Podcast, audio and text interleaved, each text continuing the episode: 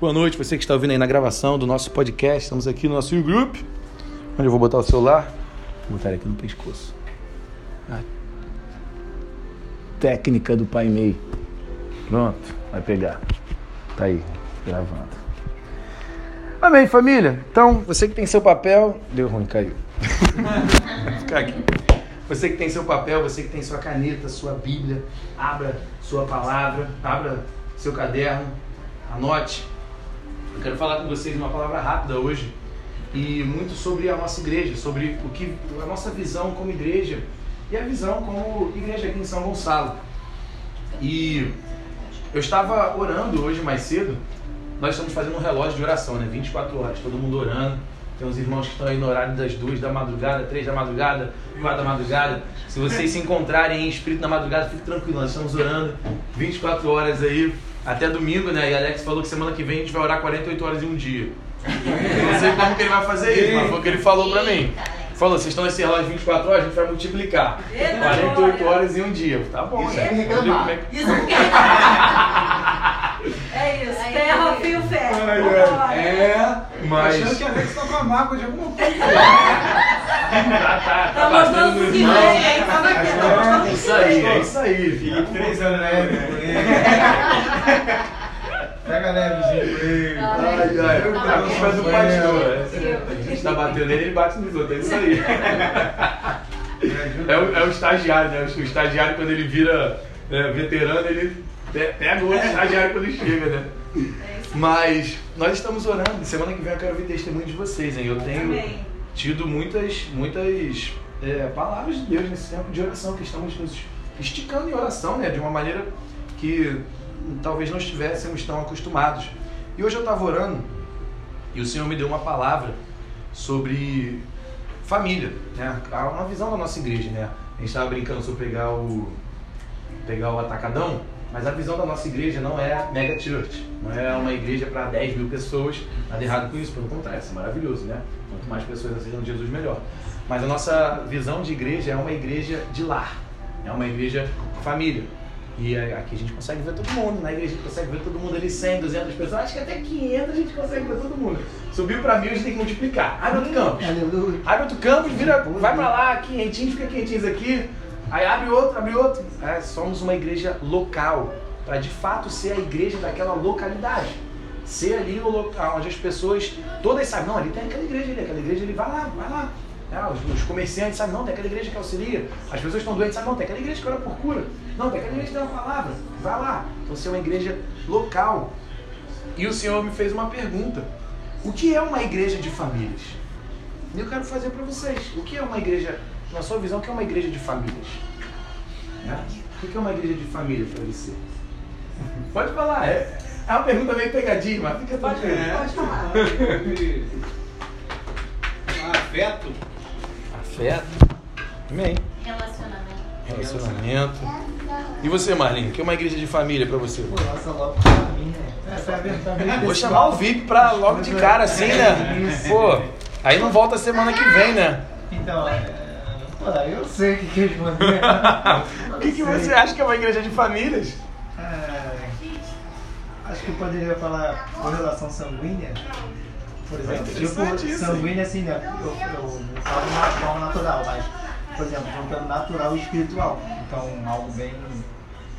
Pô, foi foi hein, mano? maluco. Caraca! Poder. Tá bom, né? Soldado sempre pronto. bom, Mostrei muito bom. de despreparo, mas foi só. Muito bom. Mas eu tava orando mais cedo e fui perguntar pra pastora, né, amor, o que é uma igreja de família pra você? É, a gente pensa, igreja de família, né? Igreja que tem muitos, muitos casados, muitos filhos, né? As pessoas ali em comunhão, relacionamento, afeto, né? Unidade, né? Sangue ali, uma coisa só. E o Senhor tava me falando o que que é uma igreja de família. E ele disse isso. É Mateus 12, do 46 ao 50, nós vamos encontrar aqui em Lucas também um pouco do que é. Cadê 46? Enquanto ele falava, Jesus estava pregando ali para a multidão, estava num local, numa casa pregando, né? Uma casa, igreja local. E eis que sua mãe e seus irmãos estavam fora desse, desejando falar com ele. É Ma- Mateus 12, 46. Chegou a família de Jesus, né? sua mãe e seus irmãos. Então ele disse: Eis que tua mãe e teus irmãos estão lá fora desejando falar contigo. Mas ele respondeu e disse: E disse ao que lhe falara: Quem é minha mãe? Quem são meus irmãos? E ele, estendendo a sua mão em direção aos seus discípulos, disse: Eis aqui minha mãe, meus irmãos, porque qualquer que fizer a vontade de meu Pai, que está no céu, este é meu irmão e minha mãe. Então, o que é uma igreja de família? E vocês que já estão andando conosco há mais tempo, vivenciando a igreja United, né, vocês vão poder confirmar isso. Uma igreja de família, claro, uma igreja tem famílias, né, filhos, mas uma igreja de família é aquela igreja que ouve a palavra de Deus e a pratica. Que foi o que Jesus falou. Quem é minha família? Quem ouve meu pai e pratica o que ele falou. É, Isso é forte. E sim, Deus mandou você multiplicar, fazer filhos. Então tudo bem, né? Uma igreja de casados, de filhos, é uma igreja de família. Mas uma igreja de família é uma igreja que ouve de Deus e pratica aquilo que ouve de Deus. Isso é uma visão da nossa igreja. Né? Nós não deixamos ninguém sentado no banco. Meu amigo, o que Deus falou contigo? Vai pregar. Não, mas eu não sou chamado para pregar. Claro que é. O Ministério da Reconciliação é para todos. Está lá escrito na palavra. Não está específico. Claro, tem um ministério pastoral, apostólico, profético, evangelístico, mestre. Como é que teu irmão falou? Mestral? Estral. Tá certo essa palavra? Mestral, ministério mestral, não sei não, mas. Ministério do mestre. Mas todos são chamados para ouvir a palavra de Deus e obedecer a palavra de Deus e praticar. Essa é a família de Jesus. Somos, se somos uma igreja de famílias, somos uma igreja que ouve e obedece a palavra de Deus. E aí nós temos o nosso caderninho né, do, do U-Group, do- desse encontro. E a palavra que tinha hoje aqui era koinonia. O que significa koinonia? Koinonia é o grego da palavra comunhão. De fato, família, comunhão. Jesus amava estar na mesa. Nessa passagem ele estava na casa de alguém, né, ali todo mundo junto, comunhão. O Senhor ama comunhão. O Senhor ama. Por que a gente tem comida? Por que, que crente come? Crente não come, gente, porque não bebe, né? Isso é coisa de pecador que fala isso. Não faz isso na minha frente, vou te dar um tapa na cabeça. Não bebe, né? Tem que comer. Gula também é pecado, né? Encher a cara é pecado e gula também é pecado. Crente não bebe, mas come. Não, crente faz comunhão porque o Senhor ama comunhão, porque o Senhor ama a mesa. O Senhor armava a mesa, armava o jantar, o café da manhã e sentava ali para comer. Quando ele ressuscitou e os discípulos estavam pescando, chegaram, o que, que tinha ali? Mesa posta. Né? Tem, tem essa moda agora nova da mesa posta. Mesa posta. O Senhor amava a mesa posta. Ele fez a mesinha posta ali, já tinha o peixinho na brasa. Pedro, pega mais uns peixes aí. Por isso que tem- temos comida, por isso que temos mesa, porque o Senhor ama a comunhão. E koinonia significa isso. Então, fazer discípulos não é apenas promover salvação, mas cooperar com o amadurecimento das pessoas através de relacionamento. Até porque é, a, a- oração da salvação, né, tem um, um pregador americano, é? John Bevere, que ele fala isso.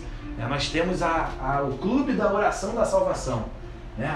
Aí nós queremos que a nossa igreja seja cheia, imensa, de pessoas salvas. Mas o que significa uma pessoa salva? Ela foi ali na frente e orou a oração de confissão, que está lá escrito em Romanos 10, 9, ou 9, 10, sempre confundo, se é 10, 9 ou 9, 10.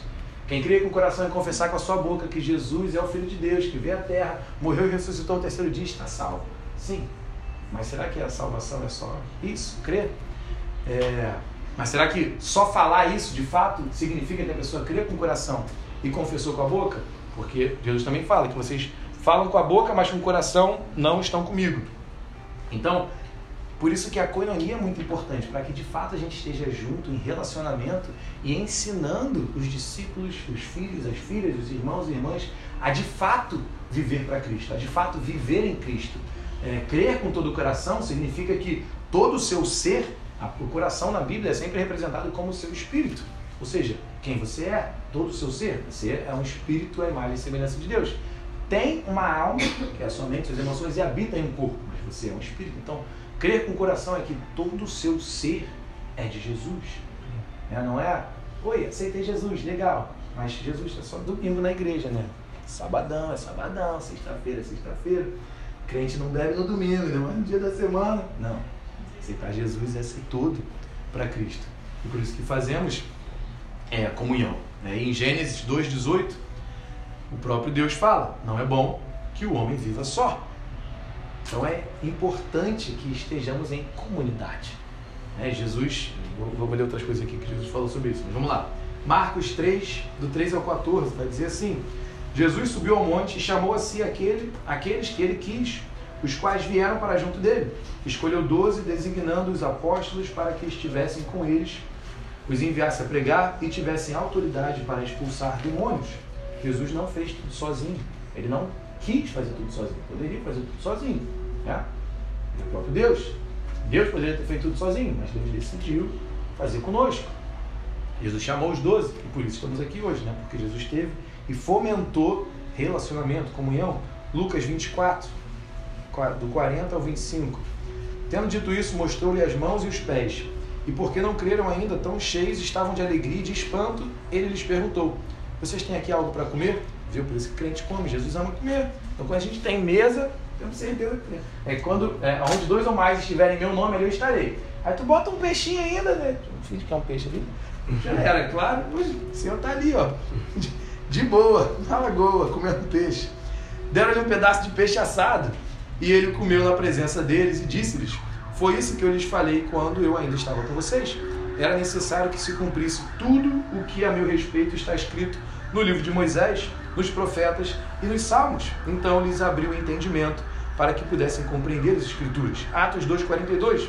Ele se dedicava ao ensino dos apóstolos e à comunhão, ao partir do pão e das orações. Então, todo o ministério público de Jesus é um modelo de como devemos viver em comunidade. É por isso que abrimos igrejas, e igrejas locais, igrejas família, onde temos comunidade, ouvindo a direção de Deus, ouvindo a palavra de Deus e praticando aquilo que Deus deseja. É o lugar de comunhão, é o melhor lugar para florescer o discipulado. É o melhor lugar para que a gente possa, de fato, avançar para o que Deus está falando. Onde um vai estar auxiliando o outro, suportando o outro. Onde o ferro afia o ferro. Onde o Alex quebra o Maia. Quem mais tem que fazer jiu-jitsu aí, Alex? Tem uns caras que tem que fazer jiu-jitsu, né? Contigo. A gente Botar ter aí um- pra fazer jiu-jitsu Não também. é pra mim, não. é isso. A gente vai ter um, um departamento do jiu-jitsu, que é o É. departamento da correção. Não.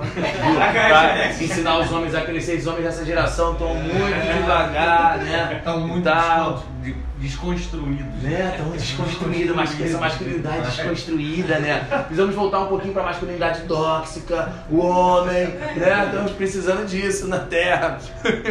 É simples de ver, né? Nossa, isso é tão, tão louco, né? Uma vez eu vi uma, uma passeata dos homens lá na Europa em favor das mulheres que estavam sendo estupradas. E aí os caras estavam vestidos de mulher. Estavam de saia e de salto. Ai, nós somos contra a violência da mulher. Meu filho, Deus mandou tu defender a mulher. Se tu tá de salto, rebolando, falando que é contra a violência da mulher, o assassino estuprador, opa, tô livre. Não tem ninguém pra defender. Vou, vou partir pra cima. Que loucura, né? Só o parênteses da masculinidade tóxica. Glória a Deus por ela. Ah, então, Jesus designa uma proposta também. Cadê? Que eu tava lendo? Ah, palavra coinonia. A palavra coinonia significa comunidade, fraternidade, intimidade e compromisso com a comunhão. Olha que interessante, né? Comunidade, fraternidade, intimidade, mas compromisso com a comunhão. Então, como igreja, precisamos ter compromisso com a comunhão. né? Não é fácil ter comunhão.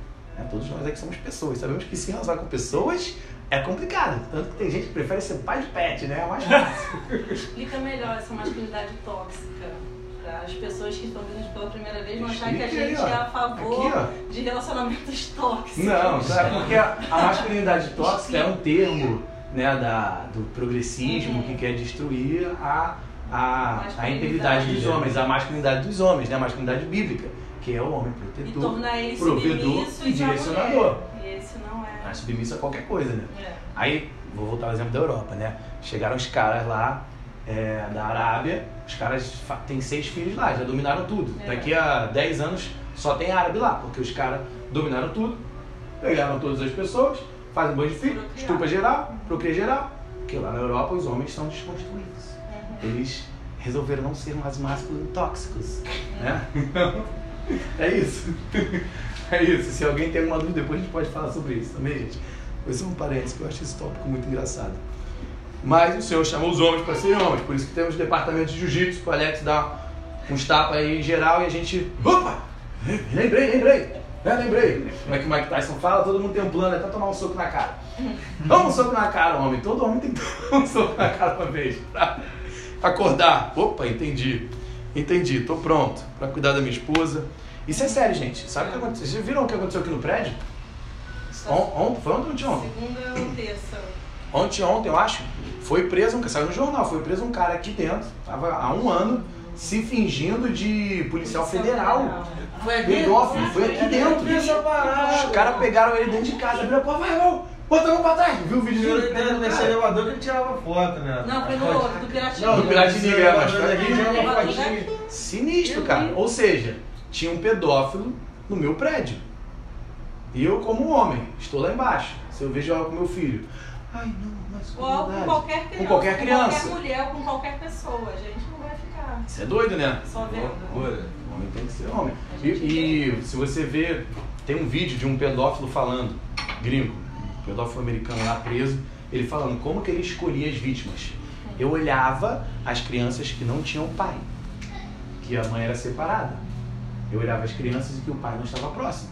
Por quê? Porque o homem é o protetor, o provedor e o direcionador. Você pode falar o que você quiser, você pode ouvir o que você quiser, mas não tem como mudar o que Deus fez. E ponto final. E por que, que a desconstrução do homem é importante para a agenda demoníaca do mundo? O mundo jaz no maligno. Jaz significa jazido, morto. O mundo jaz morto no maligno. Por isso que Deus vai enrolar a terra. Se você ler Apocalipse, está escrito lá. A terra vai se enrolar. E vi novos céus, nova terra, a nova Jerusalém descendo. Por quê? Porque ela vai, bum, vai. As pessoas não. Queremos salvar as pessoas para Jesus. A terra vai, vai para o fogo. Então a desconstrução do homem é isso, é para ficar mais fácil as coisas. Né? Se não tem homem, é mais fácil destruir tudo. O homem é o protetor do jardim. Deus mandou ele cultivar, proteger o jardim. Se o homem não está protegendo, complicou. Mas voltando aqui para a coinonia, olha que interessante, nós temos esse compromisso com a comunhão. E comunhão é difícil, gente. Relacionamento é difícil. É muito mais fácil a gente ir uma vez na semana na igreja.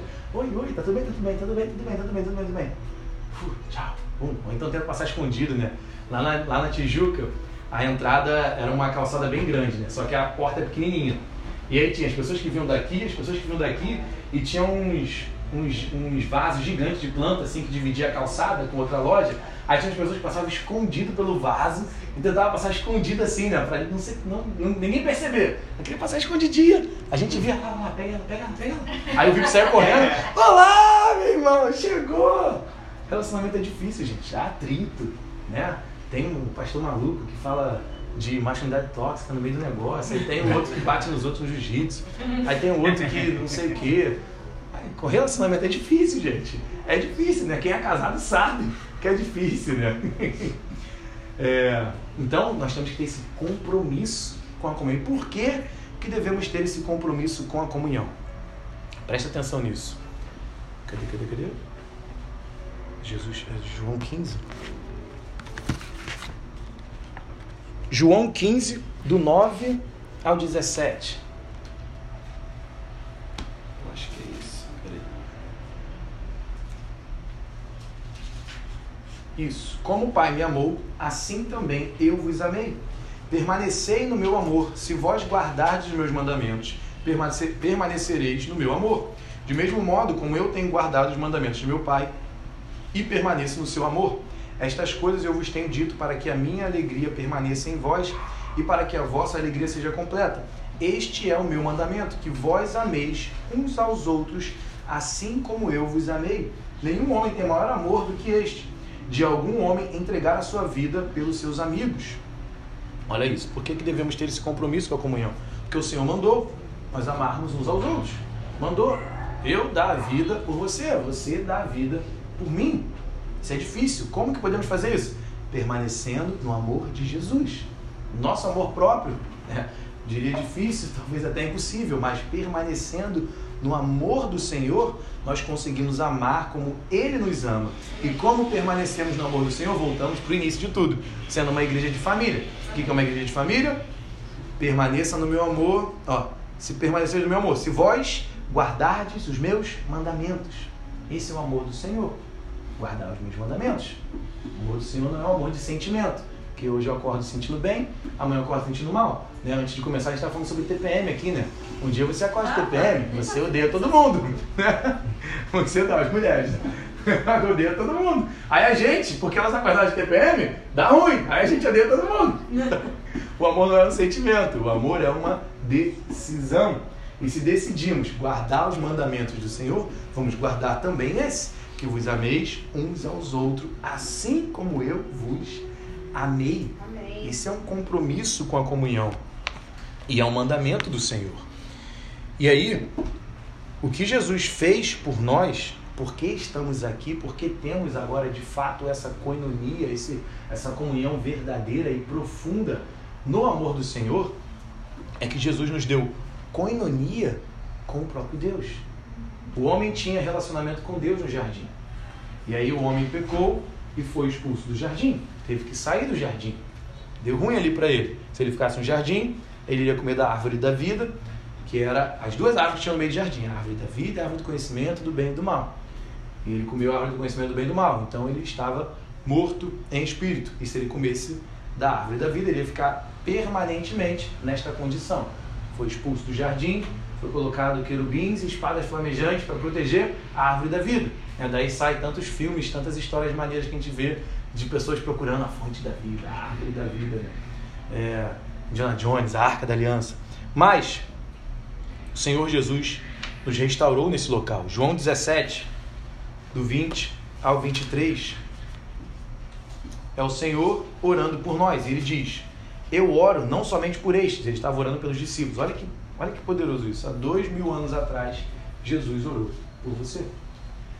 Eu oro não somente por estes, mas também por aqueles que, pela Sua palavra, hão de crer em mim, para que todos sejam um, como tu, ó Pai, estás em mim e eu em ti, que também eles sejam um em nós, para que o mundo creia que tu me enviastes, e deles a glória que tu me deste, para que sejam um como nós somos um, eu neles e tu em mim, para que eles possam ser perfeitos em unidade, e para que o mundo conheça que tu me enviaste e que os amastes assim como me amaste. Então, o Senhor Jesus, com o seu sacrifício na cruz, ele nos abriu, nos deu acesso para ter essa comunhão com Deus, a ser um com Deus. Essa é a unidade perfeita da igreja. Não é que sejamos os melhores amigos, claro, sejamos amigos, amor fraternal, mas é que sejamos um com Deus. Sendo um com Deus, somos apenas um só coração, uma só mente, um corpo. A igreja é o corpo de Cristo. Amém. Então, quando nascemos, é, todos nasceram mortos por causa de Adão. E aí Jesus, o próprio Deus, se fez carne, andou no meio de nós e foi à cruz para ser o sacrifício perfeito. Foi, talvez foi hoje. Hoje eu estava ouvindo Hebreus e o autor de Hebreus ele fala sobre isso, sobre o sacerdote. Né? O sacerdote no Antigo Testamento era o homem segundo a linhagem de Arão, é, a linhagem de Levi, a tribo de Levi, a linhagem de Arão, que era responsável por fazer a- os sacrifícios para expiar o pecado do povo. Então ele ia lá, matava um bichinho e colocava lá. Né? Para cobrir pecados sempre tem que ter derramamento de sangue. Por quê, pastor? Pergunta para Deus, é um estabelecimento que ele fez. Você vai ver que todas as manifestações de religião entendem isso. Então, o cara mata galinha, o outro mata a vaca, a vaca não pode matar em certos lugares. Né? Mata o bicho lá, todo mundo entende, obrigado. Tudo que tenta acessar o sobrenatural entende que o sobrenatural trabalha através de sangue. É um, não sei, uma moeda e precisava de derramamento de sangue. Então o sacerdote ia lá e fazia esse derramamento de sangue, mas ele tinha que ir sempre, todo ano, porque o povo não para de pecar. né? A primeira carta junto está escrito isso.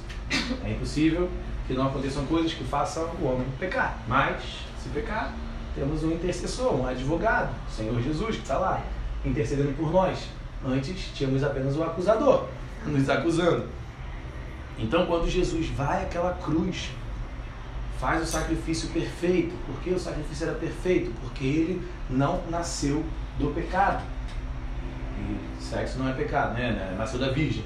Ah, então não teve sexo, sexo é pecado. Não. Mas se ele nascesse do, da forma normal que nascemos, ele teria nascido da linhagem de Adão.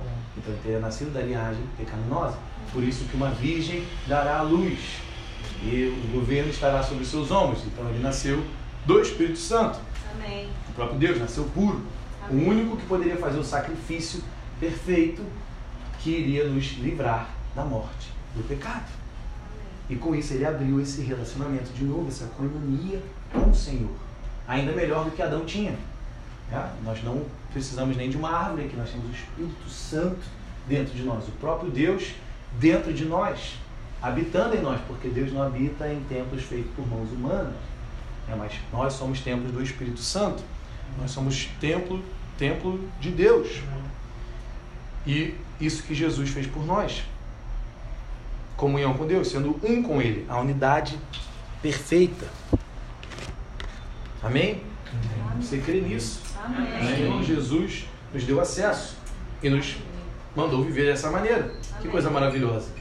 Abrir igreja, pregar salvação, retirar as pessoas do inferno, da morte desta vida e amar uns aos outros. Amém. Que mais?